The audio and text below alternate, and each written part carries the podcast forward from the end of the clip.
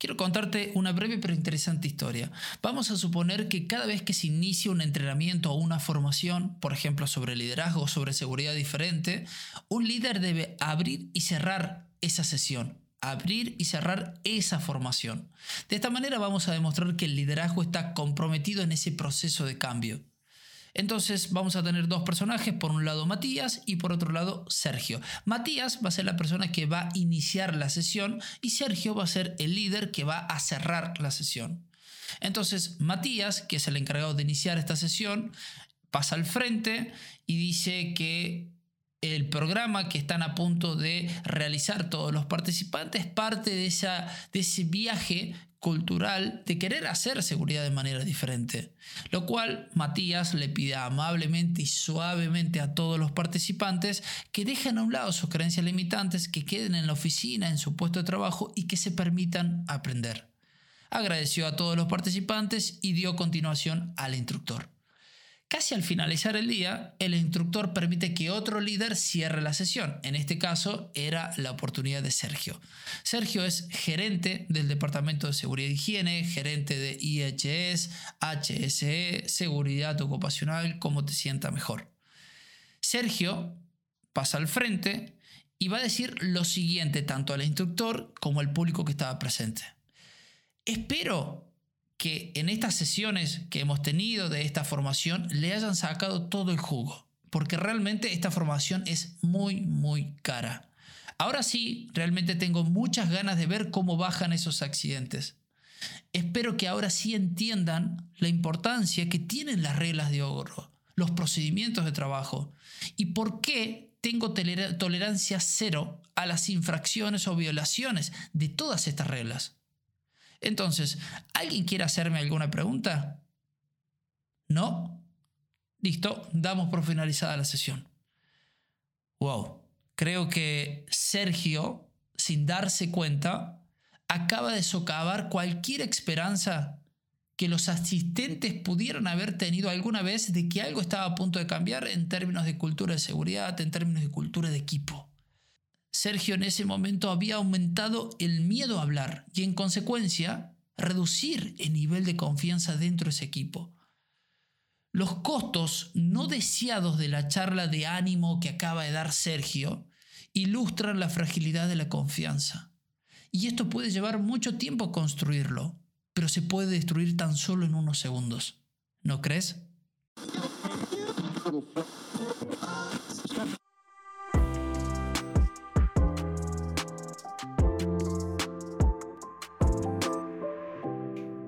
Hola a todos, mi nombre es Sergio, bienvenidos al episodio número 34 del podcast ErgoHop, Comprender el Trabajo para Transformarlo. Si esta es la primera vez que me escuchas, gracias por venir.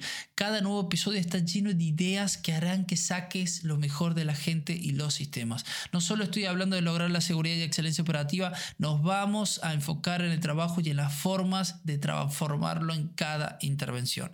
Antes de dar paso al contenido duro y puro, Quiero recordarte que si todo esto te resulta interesante, puedes ser parte de una formación o desarrollo sobre el desempeño humano y organizacional. Esta idea está pactada para comenzar a mediados de septiembre.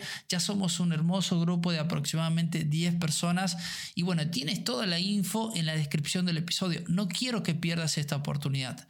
Y aprovecho también este espacio para comentarles que muy posiblemente los dos episodios que estamos realizando semanalmente se verán afectados un poco por mi participación eh, en esta formación y desarrollo sobre Hub, por lo cual mínimo seguramente tendrán disponible el momento de aprendizaje o el learning moment, que es ese momento eh, fugaz para poder aprender sobre un concepto de seguridad. Trataré de cumplir con los dos episodios semanales, pero si no es así, debido a mi influencia en, este, en esta formación de desarrollo, bueno, tendrán disponibles, como les digo, un solo episodio. Así que ahora sí, vamos al lío. Mi experiencia me dice que donde el miedo es alto, la confianza y la seguridad psicológica van a ser bajas. Por el contrario, en una cultura de alta confianza, esos temores ya no están presentes y las personas se sienten totalmente libres de compartir inquietudes e ideas. Como dice nuestra gran autora Amy Edmondson, ninguna organización del siglo XXI puede darse el lujo de tener una cultura de miedo. Esta es una gran idea. Lamentablemente he visto en muchas organizaciones que aspiran a un cambio cultural entornos de trabajo muy comprometidos psicológicamente. Creo que puedes tener la mejor tecnología, sistemas de gestión, procedimiento, etc. Pero si no tienes la confianza o relaciones laborales proactivas, todo esto ya no importa, porque tu cultura de equipo va a destruir cualquier buena intención. Sí, los procedimientos son importantes, pero los sentimientos y las emociones de las personas son aún más importantes, o al menos es como yo lo veo. Es por eso que hoy quiero traerte un modelo de cinco niveles de cultura de seguridad que ha sido modificado por el líder en opinión Clay Joy, que me resulta muy interesante para complementar esta idea. El modelo original pertenece a Hudson, pero Clay, en base a su experiencia e investigación, le puso su impronta y quiero compartirla contigo con el propósito de que identifiques en qué etapa de este viaje te encuentras. Son cinco niveles. Vamos a comenzar con el nivel número uno, que es el nivel apático. En las culturas apáticas, la dirección adopta un enfoque del trabajador en el sentido de que los incidentes generalmente se ven como un resultado de la estupidez, de la falta de atención o la violación intencional de un trabajador responde a la seguridad clásica, a la seguridad tradicional, donde el error humano es tratado como una causa y no una consecuencia de sistemas sociotécnicos imperfectos. Esto crea una percepción de que la seguridad es distinta de las operaciones diarias, que niega favorablemente cualquier necesidad de liderazgo en seguridad visible. En este tipo de culturas apáticas, muchos eventos son vistos como algo inevitable y solo como parte del trabajo, es decir, esta mierda nos va a pasar siempre. Vamos a vivir accidentándonos, vamos a vivir con accidentes en esta empresa. La comunicación que existe entre la dirección y la fuerza laboral en este tipo de, culturas consiste en gran medida en esas interacciones típicas de padre-hijo, e de arriba hacia abajo, y se percibe ese lenguaje común de nosotros contra ellos. Como resultado de la gerencia a menudo se percibe indiferente y los niveles de confianza son bajos. Es decir, este nivel, el primer nivel que es el nivel apático es el nivel más bajo en términos de seguridad y de hecho te lo acabo de escribir de esa manera. En el nivel 2, este es un nivel más reactivo. El nivel reactivo, la seguridad es una prioridad, pero después del evento. Aquí los altos directivos pueden aplicar elementos de enfoques basados en el comportamiento, como puede ser el castigo, cuando aumentan la tasa de eventos, y pueden operar con la suposición errónea de que la mayoría de estos eventos son causados únicamente por el comportamiento inseguro de esos operadores de primera línea. Por lo tanto, entre la fuerza laboral todavía existe un grado de temor en torno a, la notificación de eventos y a menudo se ocultan secretos a la gerencia, lo que impide el flujo natural auténtico de información que sea potencialmente útil. En cuanto al nivel número 3, es involucrar, es la participación. En este nivel las empresas reconocen que esa participación activa de la fuerza laboral en las discusiones de seguridad son importantes y por lo tanto los equipos están más invitados a contribuir. En consecuencia, a medida que aumenta la, confianza y la seguridad psicológica, los empleados están más dispuestos a trabajar con la dirección para mejorar la seguridad y la salud en el trabajo. Además, los líderes ahora están preparados para admitir que hay una amplia gama de factores que causan esos eventos, incluido las mismas decisiones de gestión en esa empresa. La organización acá ha desarrollado un sistema para ayudar con la gestión de peligro. Está claro que el nivel 3, involucrar, la situación comienza a ser un poco más favorable para ese trabajador de campo. En el nivel número 4 es el nivel proactivo. En el nivel proactivo, la mayoría de las personas, los empleados de la organización, creen que la, que la seguridad y, y la salud son importantes tanto desde el punto de vista ético como económico.